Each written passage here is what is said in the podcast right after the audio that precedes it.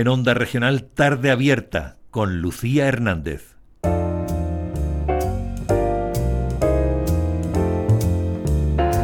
Seguimos en la primera hora de tarde abierta y vamos a visitar Cartagena. Es una sanísima costumbre. Lo hacemos especialmente los jueves de mano de nuestra compañera Baco Alemán. Y en este caso nos vamos a ir hasta allí para hablar con el artista audiovisual Salvi Vivancos. Va a ofrecer una conferencia sobre la fotografía amateur y el cine doméstico. Eh, cuéntanos, Baco Alemán. Hablamos esta tarde con Salvi Vivancos, creador audiovisual, historiador y cineasta, a propósito de una conferencia organizada para el próximo día 30 de enero en el Casino de Cartagena sobre fotografía amateur y cine doméstico, tecnología recreativa para la burguesía entre los siglos XIX y XX. Ese es el título. ¿Qué tal, Salvi? Buenas tardes. Hola, buenas tardes. Bueno, pues ese era el título, pero cuéntanos, ¿qué vamos a poder escuchar a grandes rasgos y de dónde parte esa investigación?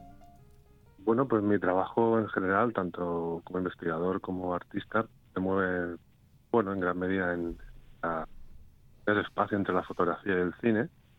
Y bueno, es precisamente en esa época que la fotografía, es decir, la imagen en, en estática se convierte en imagen en movimiento y digamos que la fotografía da, paso al cine y a partir de ahí pues conviven y son para diferentes fines.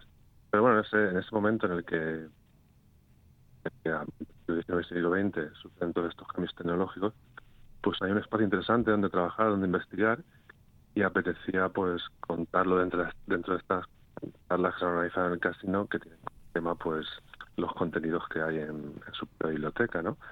Y uno de ellos pues era la afición que tenía la, burguesía que existía, bueno, miembro, miembro del casino para trabajar con esto, con esto, bueno, trabajar, bueno, trabajar era realmente una recreación, ¿no? Una, una actividad recreativa que era la fotografía, una actividad cara, costosa y que necesitaba ciertos conocimientos. Entonces, pues bueno, a partir de una colección de, libros de fotografía que hay del siglo XIX, pensamos que podía ser un tema, ¿no? Hilar esto de la fotografía y el uso que se le daba por parte de, esta burguesía a las investigaciones que sobre todo yo llevo sobre cine doméstico, es decir, este cine que luego a partir de los años 20 comienza a hacer pues, gente que compra una, primera cámara así muy muy básica pero que ya les permite a nivel no profesional eh, tomar imágenes de día a día no como lo que hacemos con nuestros móviles ahora. ¿Y cómo fueron esos inicios de la fotografía y el cine? ¿Cómo se divertían nuestros abuelos, nuestros antepasados, cuando la técnica estaba todavía en mantillas y todo era tan sorprendente, imagino, y sobre todo novedoso, y no al alcance, como tú dices, de todo el mundo? Bueno, realmente la fotografía, pues allá por el final del siglo XIX, eh, comienza a ser una práctica que la puede que puede estar al alcance de todo el mundo. ¿no? que es quien inventa el eslogan famoso de, que tú tiras fotos, que nosotros nos encargamos del resto, pues facilita todas las era un trabajo bastante tedioso de preparar todos los materiales, eh, tener un laboratorio, una cámara enorme, bueno, todo un engorro y pues nadie no mucha gente podía podía hacerlo. Entonces, de repente aparecen estas cámaras utilitarias que, que, bueno, lo hemos conocido, que simplemente era, pues bueno, disparar, hacer una foto, llevarla, te la revelaban y te la devolvían hecha. Bueno, eso sucede como a final del 19, 1886, creo que es exactamente ese eslogan. Y luego, pues ya en 1920 aparecen unas cámaras que vienen a ser lo mismo, o el mismo concepto, pero ya de cine, es decir, más que en movimiento, que en vez de, pues la gente ya filmaba eh, películas y pues bueno, pues filmar a su día a día, su bueno pues su la comunión de la niña, eh, la boda de los primos o, la mm. ciudad en el momento en el que se encontrase, ¿no? Entonces, bueno, son imágenes que las toman, bueno, pues gente que podía hacer a una cámara porque era barato, pero nos muestran pues, pues cómo era la ciudad, cómo eran los lugares, cómo era la vida en los años 20 desde un punto de vista eh, no profesional, es decir, no son películas eh, con un argumento, sino que son tomas en movimiento de, de lo que sucede delante de la cámara, ¿no? Pues cualquier cosa. Yo siempre digo lo mismo, pues un poco como lo que hacemos con, con el teléfono móvil en la actualidad, cuando algo nos llama la atención, pues lo capturamos y con la diferencia de que, bueno, ahora tenemos un montón de espacio y antes, pues, eh, tener tres o cuatro minutos de película ya era muchísimo. Pero bueno, volviendo al argumento, imagino que las situaciones, lo decías tú, que, eh, que se escogían en aquella época, pues eran como la de ahora, ¿no? Lo, mismo le gustaba o les hacía reír o le, o le interesaba filmar, ¿no? Sí, bueno, por supuesto se busca siempre todo lo que, vamos, con una cámara está buscado, pero, pero a lo que me refiero es que no eran mm, películas que estuviesen dirigidas a nivel de crear conectores con escenarios, sino que, bueno, desde una cámara que era básicamente para capturar recuerdos, los recuerdos por los que movimiento en formato cinematográfico y pues a lo mejor era un paseo por el por el por el principal, la calle mayor de Cartagena, que era cualquier otra situación o una fiesta popular o un acontecimiento histórico que sucediera porque tenías la posibilidad de hacerlo, porque tenías la cámara, pero que nunca eran estas, bueno, o a veces también sucedía, pero no es tan habitual, estas escenificaciones de un, de un bueno, pues de, una, de, un guion que, que, se puede entender que es el, el cine, que hace grandes rasgos entendemos casi todos, sino que son estas imágenes pues muy cotidianas, muy de, bueno, pues tengo la cámara, sucede algo, o va a suceder algo que es un evento familiar, que es un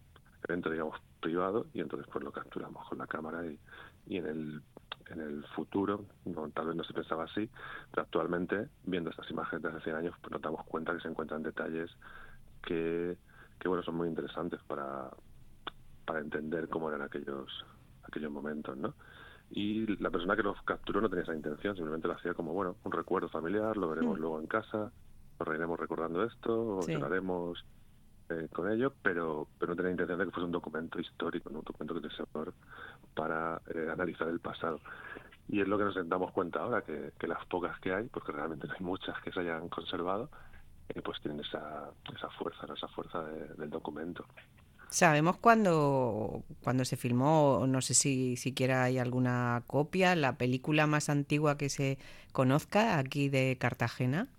Bueno, aquí de Cartagena realmente vamos a una película, digamos, intencionada, así que sabemos que en 1903 es la primera película, además la primera película en la que aparece Alfonso XIII. Pero eso no se puede entender como el cine al que yo me refiero, es más un cine de de un documentalista que o cineasta que llevaba a Alfonso XIII con él todo el tiempo para documentar sus eventos, ¿no?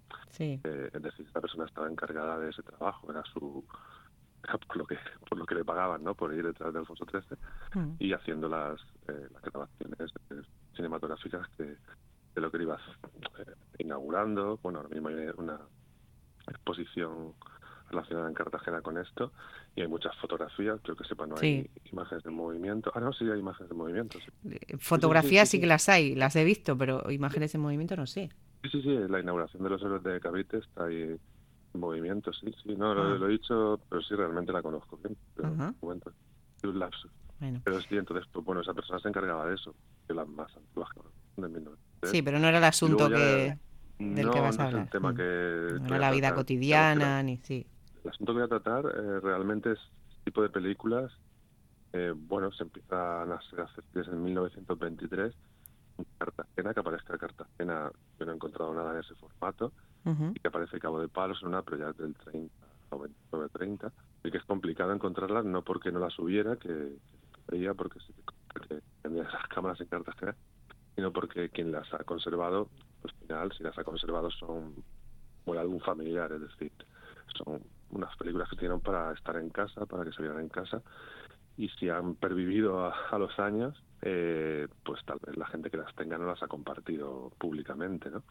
Entonces, bueno, yo siempre tengo la esperanza de que estén en algún armario, alguien que abra un cajón, en una herencia, en un vaciado de una casa, pues estas cosas van apareciendo mm. y que pues, este tipo de charlas que yo hago pues van un poco dirigidas también a concienciar, ¿no? Que no solo es un tienen valor como álbum familiar, como material privado, digamos, de la familia, sino que tienen un alto contenido de, interés público, ¿no? Por eso, porque por lo que comentábamos antes, por todo lo que aparece ahí y, encima en movimiento, ¿no? Porque incluso a veces los gestos, la forma de moverse tenía otras, bueno, eh, otras características de las que actualmente eh, tenemos y bueno, es una fuente de información pues eh, infinita. Entiendo, por tanto, que en esa charla del día 30 acompañarán tus palabras imágenes. Sí, sí, claro, eh, iremos un recorrido tecnológico de cómo, sucedió la fotografía, cómo esto de alguna manera se convirtió en, cine.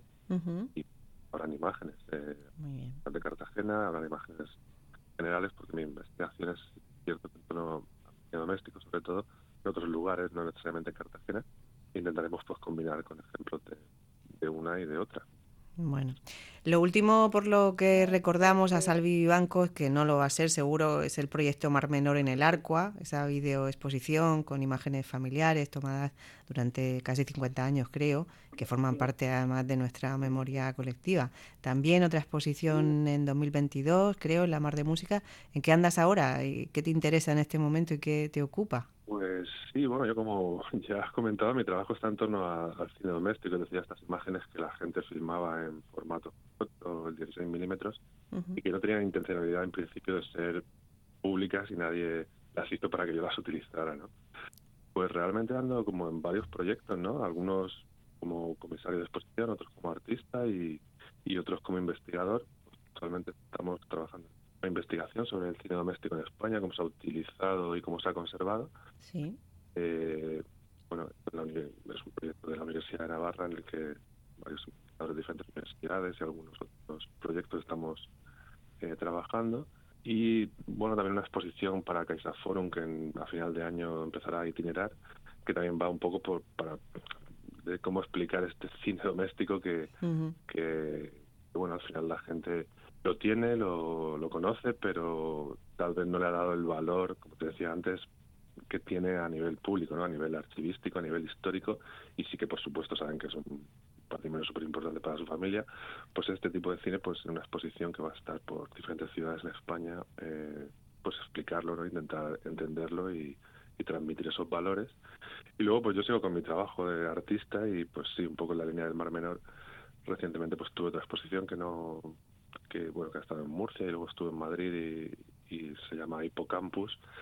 Entonces lo que no tiene nada que ver con el Mar Menor, aunque el nombre tal vez lleva eso, pero tiene que ver con esa zona del cerebro que gestiona los recuerdos y cómo estas imágenes de alguna forma son eh, esos recuerdos, ¿no? O, esos, o ilustran esos recuerdos que a veces no tenemos imágenes para, para mostrar, porque al final cuando empiezan a haber imágenes de cine doméstico, sobre todo de los 60, 70, 80, o de la generación sobre todo en la que tú, cada uno haya vivido, pues te das cuenta que esos recuerdos, no siendo tú quien apareces en esas imágenes, te llevan a esos lugares del cerebro y estas emociones que precisamente en el hipocampo se, se, se, gestionan, eh, que te hacen sentir como si fueran tus propios recuerdos, ¿no? Porque al final todos hemos estado en una playa, en una hemos tenido un bebé o hemos sido un bebé o hemos tenido abuelos, hemos ido a una fiesta de cumpleaños. Y al final, sin ser exactamente las imágenes, sí que de alguna manera eh, nos llevan a, esos recuerdos que, bueno que son lo que yo considero que o lo que llamo eh, estas imágenes recordatorios, ¿no? Porque en realidad nos hacen como esa eh, bueno pues ese recordatorio de lo que hemos vivido y lo que está en nuestro cerebro en una forma un tanto indefinida pues ahí un poco estoy. Muy bien, pues eh, seguiremos hablando de cine, seguiremos hablando de imágenes, seguiremos hablando de memoria. Y bueno, y cuando llegue esa exposición, eh, te emplazamos aquí para, para hablar de ella. Gracias por atender los micrófonos de la radio pública. Nos vemos el martes 30 de enero en el Casino de Cartagena.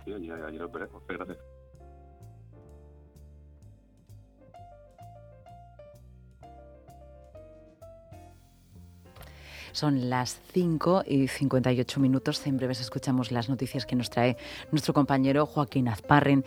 Después, en nuestra segunda hora, vamos a pasear por diferentes lugares de la región. Por ejemplo, así para que vayan ustedes abriendo boca, además en la hora de la merienda, nos situaremos en Cieza para hablar de los terremotos históricos. Eh, así lo ha datado el escritor y documentalista ciezano Pepe Olivares. Además, junto a nuestro compañero Claudio Caballero, se van a situar en un lugar histórico de Cieza, concretamente el balcón del muro. Y desde allí, que es importante para esta fotografía que luego podrán ver ustedes también en nuestra página web, desde allí lugar histórico, hablaremos de terremotos históricos.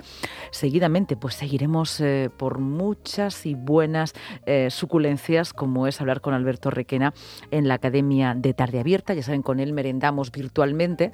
Eh, hoy vamos a hablar de afrodisíacos. Abrimos una ventana hace unas semanas acerca de la alimentación afrodisíaca y que hay de fake news y que no, que de realidad. Y él nos lo va a contar. Merienda afrodisíaca ahora para las seis. Bueno, y mucho más que contarles enseguida, porque ya tenemos aquí nuestro compañero Joaquín Azparren, que nos cuenta las noticias de las seis.